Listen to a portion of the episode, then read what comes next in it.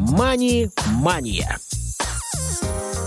Вы слушаете повтор программы. Добрый день, уважаемые радиослушатели. А, в эфире программа «Мани Мания». Сегодня понедельник, 8 ноября, московское время 12 часов 3 минуты. И мы начинаем очередной эфир. Я прошу звукорежиссера убрать, пожалуйста, подложку для того, чтобы я себя не слышал. Спасибо огромное. Итак, мы ждем а, присоединения нашего гостя. Сегодня у нас продолжение рубрики разговора с а, незрячими инвесторами. И нашего гостя я в скором времени представлю. Пока напомню, что у вас, друзья, есть возможность а, также присоединяться к нашему эфиру с помощью смс-сообщений. Итак, как мне подсказывают, гость появился у нас на линии. Это Иван Ерхов. Иван, приветствуем тебя в прямом эфире. Да, да, добрый день, всем привет. Действительно, я рад э, поучаствовать в этом эфире и побеседовать об инвестициях. Такая актуальная, насущная тема, особенно в 21 веке. Да, безусловно. А, напомню, что уважаемая аудитория может писать э, и задавать вопросы, комментировать нашу сегодняшнюю беседу, а, воспользовавшись номером 8 903 707 26 71, WhatsApp, смс-сообщением принимаем и обязательно зачитаем все, что вы, друзья, напишите. Иван, тебя многие знают как незрячего блогера, но далеко не все знакомы а, с твоей стороной жизни, связанной с инвестициями. Давай немножко а, познакомим нашу аудиторию с тем, как ты пришел к этому занятию, вообще какую роль в твоей жизни играли а, финансовые привычки, финансовая культура, когда ты стал этим заниматься, почему. Расскажи об этом подробнее, пожалуйста. Да, Василий, спасибо большое за вопрос. Действительно, многие знают меня как э, ведущего YouTube-канала «Жизнь в темноте», там спикера, мотиватора, рекордсмена, но никто не знает, что всю эту деятельность я веду как раз благодаря инвестициям, тем средствам, которые я зарабатываю благодаря успешным вложениям. К этой истории я пришел еще задолго до потери зрения, получается, когда мне поставили диагноз мой, я начал думать, вот, я потеряю зрение, и чем я буду заниматься, как я смогу помогать своим деткам как-то реализовывать свои задумки, потому что желаний, целей в жизни много, много, что я хочу там построить, организовать, и подо все это нужны понятное дело, финансовые ресурсы. Откуда их брать, будучи слепым, э, в тот момент у меня большого понимания не было. Ну и постепенно я начал изучать фондовые рынки, э, разные финансовые инструменты. Наверное, я один из э, первых, хотя, может быть, даже первый незрячий инвестор, но тут как бы так сложно оценить, поэтому э, не буду все-таки ставить никаких себе регалий, но занимаюсь этим вопросом я уже достаточно давно, и благо, что э, появились крутые адаптированные приложения, через которые можно инвестировать, делать это не глядя, как я говорю, то есть не быть слепым инвестором, потому что ты не туда вкладываешь и просто у тебя деньги прогорают, а просто это делать не глядя, успешно, феерично и на этом зарабатывать. Хорошо, давай а, я предлагаю разделить э, на две части а, эти финансовые составляющие. Мы с тобой еще подробнее поговорим про инвестиции. А вот скажи, пожалуйста, а что касается каких-то финансовых привычек из серии там, учета дохода и расходов, планирования каких-то своих личных трат, финансовые цели, когда ты стал этим озадачиваться до того, как потерял зрение, возможно, еще, и что ты использовал для этого? Ну, в жизни много всяких э, целей, на которые нету вот прям сразу денег, чтобы взять, пойти, купить э, там одномоментно. То есть, э, ну, к счастью или к несчастью, я не отношусь к таким людям, у которых есть бесконечный счет, э, с помощью которого я могу реализовывать все свои задумки. И э, как-то копить деньги я начал еще в школьные годы на те вещи, которые мне были нужны – Э, это футбольная форма.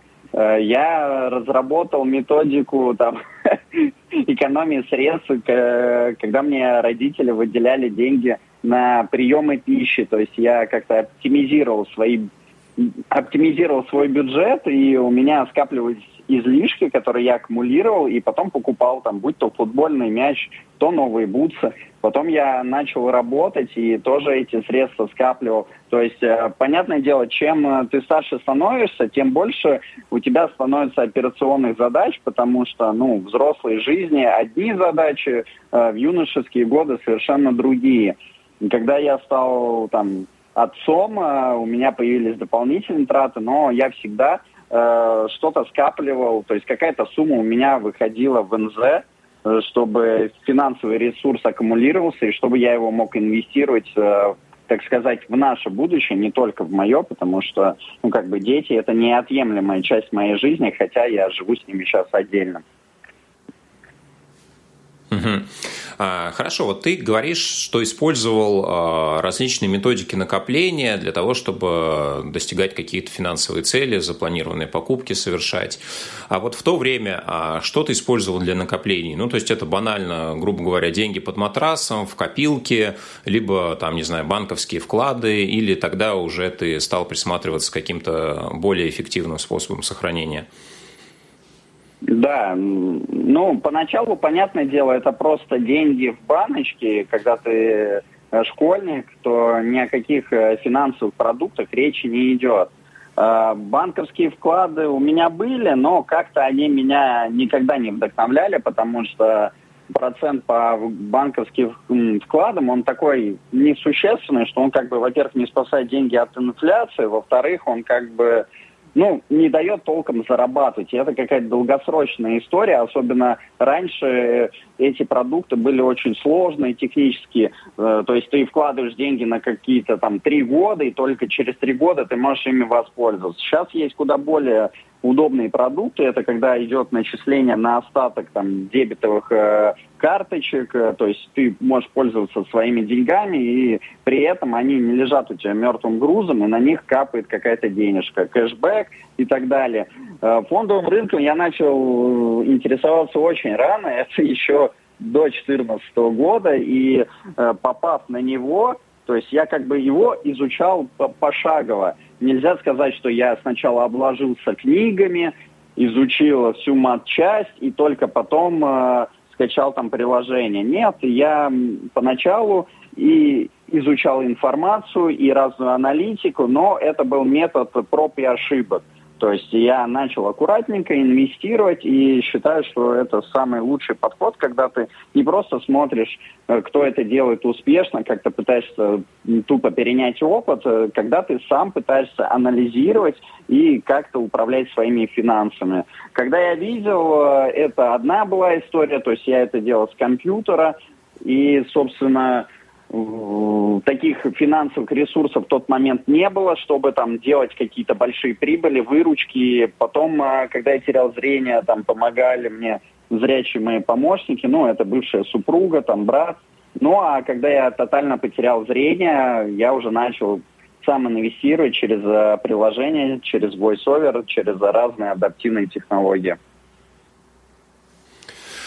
Да, а получается, что в принципе, когда ты а, стал присматриваться к инвестированию, то у тебя а, сразу выбор пал на фондовый рынок. А, я вспоминаю свой личный опыт, и лет 10-12 назад мы начинали еще с рядом товарищей на рынке Форекс и прочих подобных историях. Вот я так понимаю, что тебя данная стадия миновала благополучно. Ну, не совсем так. То есть я валюту покупал, пытался играть э, на валютных скачках, но, честно говоря, я сразу же обратился на фондовые рынки, потому что увидел, сколько там возможностей, возможностей ресурсов.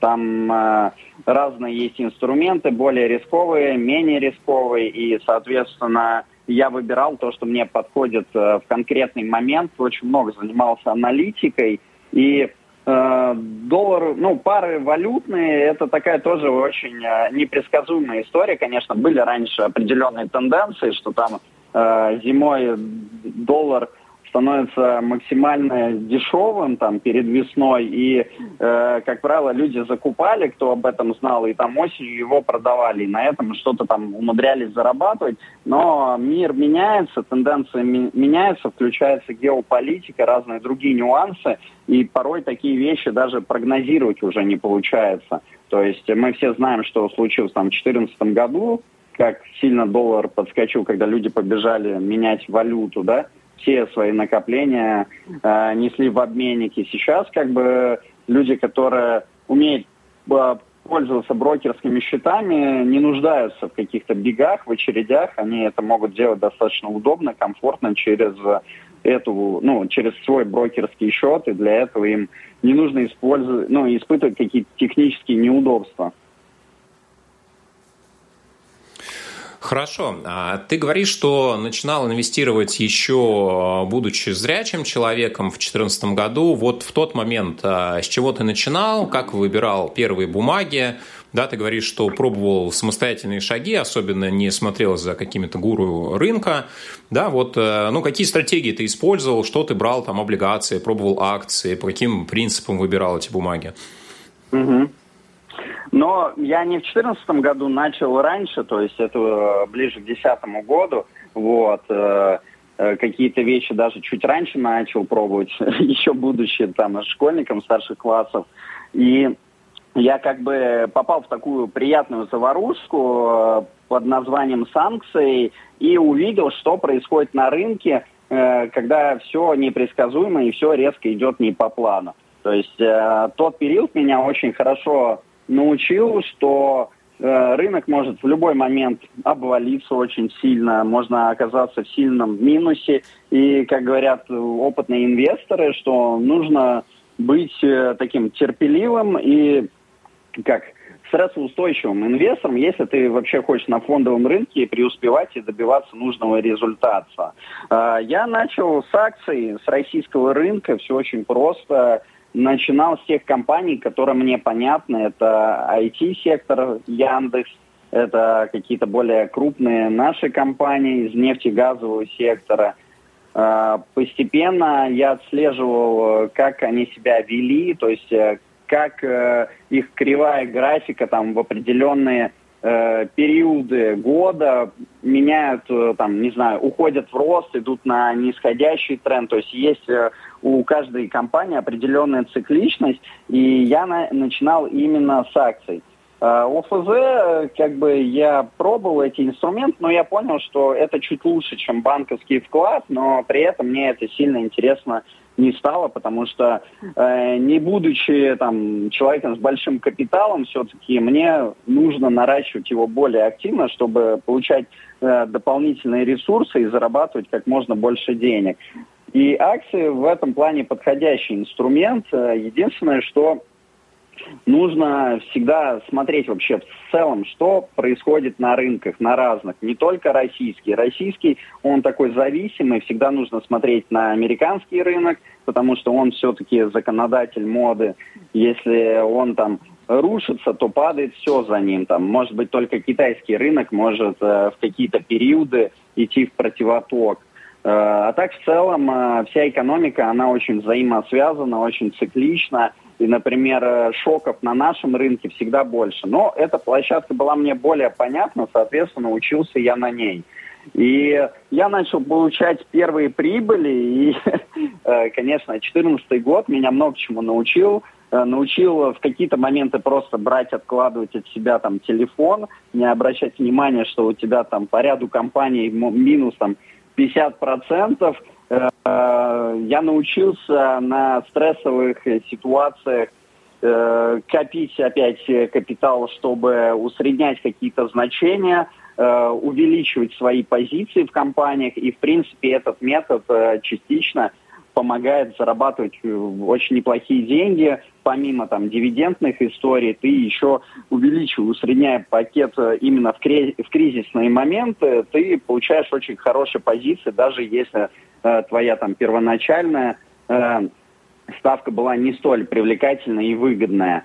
Потом, э, конечно, я не чураюсь участвовать в каких-то стопроцентных историях. Это спекулятивные сделки, когда я понимаю, что как какой-то инфоповод может хорошо отработать. Ну, тут целый ряд компаний, там, не знаю, Тинькофф, Virgin Galactic и же с ними э, э, хорошо отрабатывают инфоповоды. То есть, когда Тинькофф включали в индекс э, э российский, то есть он начал расти, будучи там на своих минимальных отметках, ну и по-прежнему продолжает расти. Там Virgin Galactic ждал запуска самолета, и когда информация утвердилась, что он взлетит, все-таки, что разрешение получено, то, конечно, бумаги отработали себя, но это такие спекулятивные сделки. Вот. Тут надо, наверное, смотреть э, по ощущениям, что больше нравится, потому что на спекуляциях можно зарабатывать быстрые деньги, но при этом можно быстро их терять. Э, это неплохой источник, чтобы зарабатывать какие-то повседневные средства, но лучше все-таки диверсифицировать и вложения, то есть не вкладываться там в одну бумагу, нужно вкладываться в компании в разных секторах, в разных странах, чтобы э, минимизировать там э, издержки, связанные с валютной переоценкой, потому что рынок действительно часто непредсказуем и преподносит сюрпризы чем у вас э, портфель более сбалансированный, тем э, лучше вы себя чувствуете в любой момент. Поэтому, возможно, в какой-то из этапов э, своей деятельности я приду и к ОФЗ, как к более стабильному и спокойному инструменту. Но пока, как говорят брокеры, я такой достаточно агрессивный инвестор. И вот недавно узнал этот статус свой. И Э, я, конечно, рискую, но рискую грамотно, анализирую информацию и не поддаюсь э, всеобщей панике. И это, наверное, три таких важных кита, которые помогают мне зарабатывать и делать прибыли на разных компаниях от 50, э, а порой и выше 100%.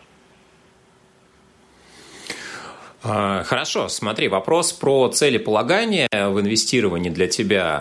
А, то есть э, была ли у тебя конкретная цель, когда ты приходил на биржу? То есть, допустим, сохранить вот текущие средства наиболее эффективно, либо там накопить на капитал, на какой-нибудь пассивный источник дохода, либо на достижение какой-то крупной цели.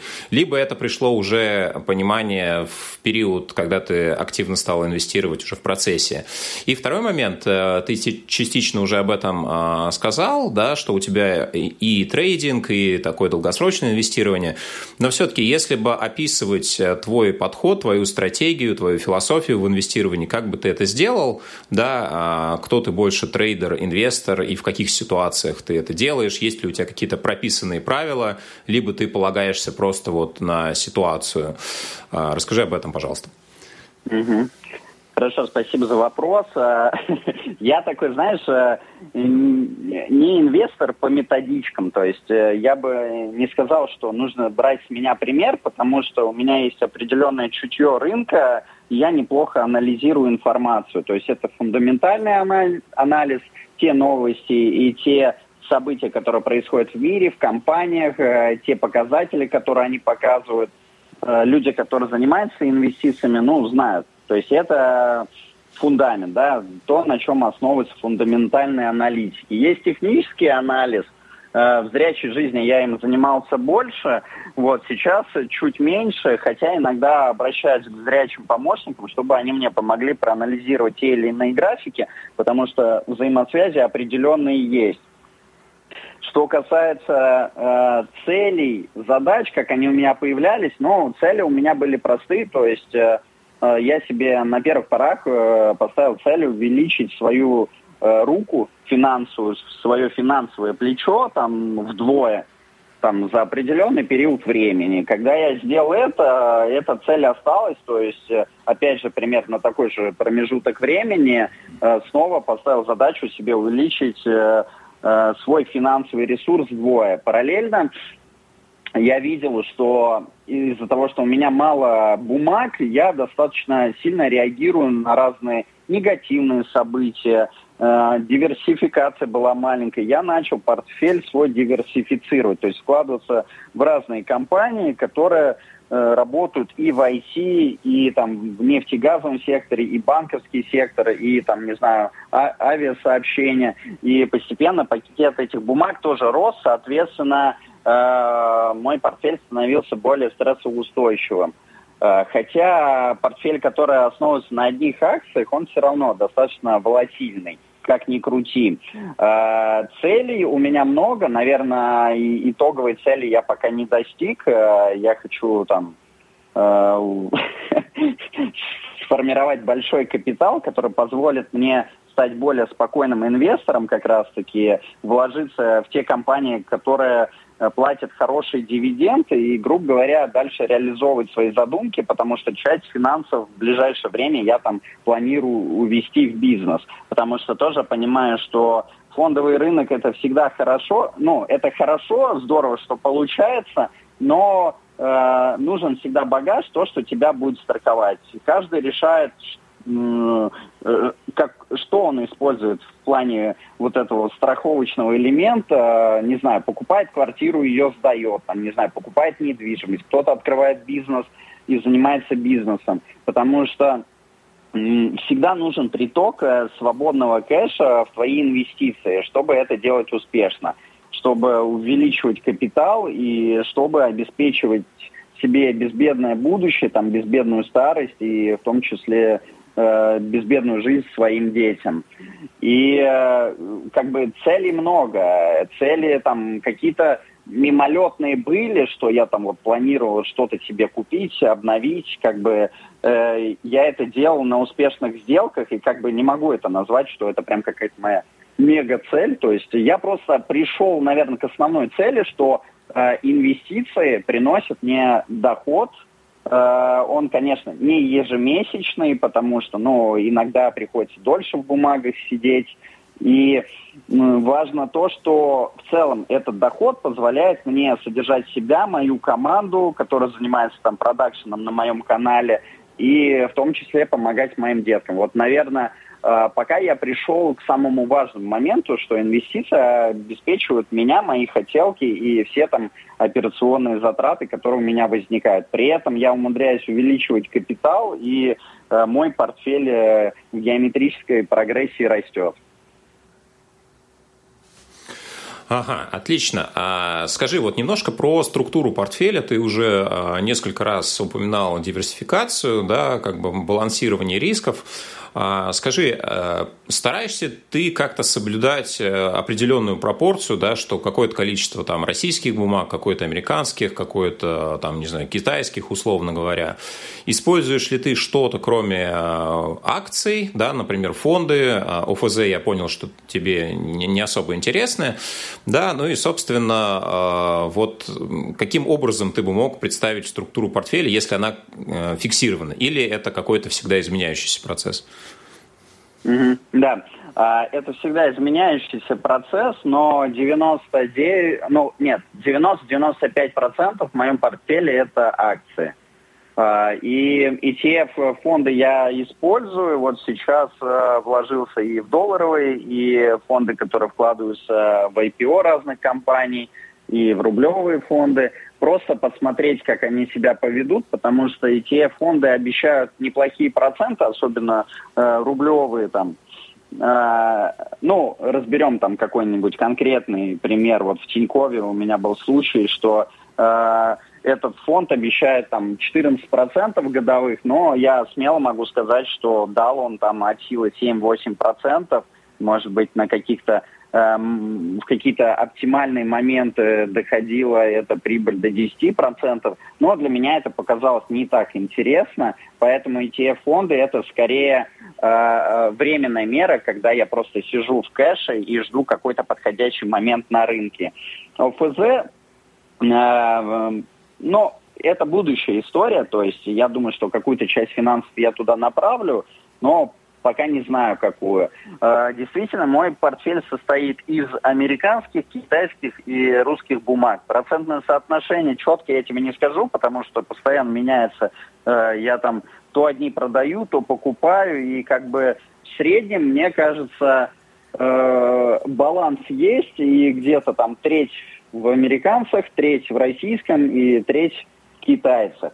То есть, ну, плюс-минус – Вот. Где-то больше, где-то меньше. И, понятное дело, у меня есть э, компании высокорисковые, как стартапы, куда я не заношу большой процент от своего портфеля, то есть это до 5% от общей суммы капитала, а то иногда и меньше. То есть какие-то незначительные суммы, как раз это, если говорить о спекуляциях, о фарм-рынке, я часто вкладываюсь э, в разработки, но они неплохо себя порой отрабатывают. То есть это такие тоже рисковые истории. А, что касается э, других компаний, ну, они у меня куплены там, не знаю, процентов по 5, 7, 7 процентов.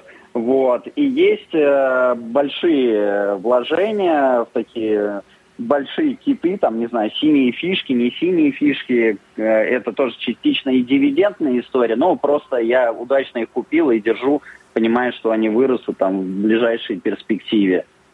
Э, ну, в целом, если в двух словах так, потому что, конечно, об этом можно очень долго говорить, можно разбирать каждый рынок, каждую бумагу, конкретно во что я вкладываюсь, как я вкладываюсь. Да, безусловно. Вообще разговор об инвестициях – это такая бесконечная история, а, не заканчивающийся процесс. А, Иван, наш эфир тоже пролетел достаточно быстро и незаметно. А, я тебе желаю удачи в инвестировании, достижения реализации твоих поставленных целей и задач. Спасибо, что нашел время, возможность сегодня в нашем эфире поучаствовать. Напомню, что у нас сегодня был в гостях Иван Ерхов, незрячий инвестор из Москвы. Спасибо, друзья, что слушали нас сегодня. До новых встреч на волнах Радио ВОЗ. ВОЗ. А, слушайте программу «Мой мудрый наставник» в следующем часе. Вы слушаете повтор программы. «Мани-мания».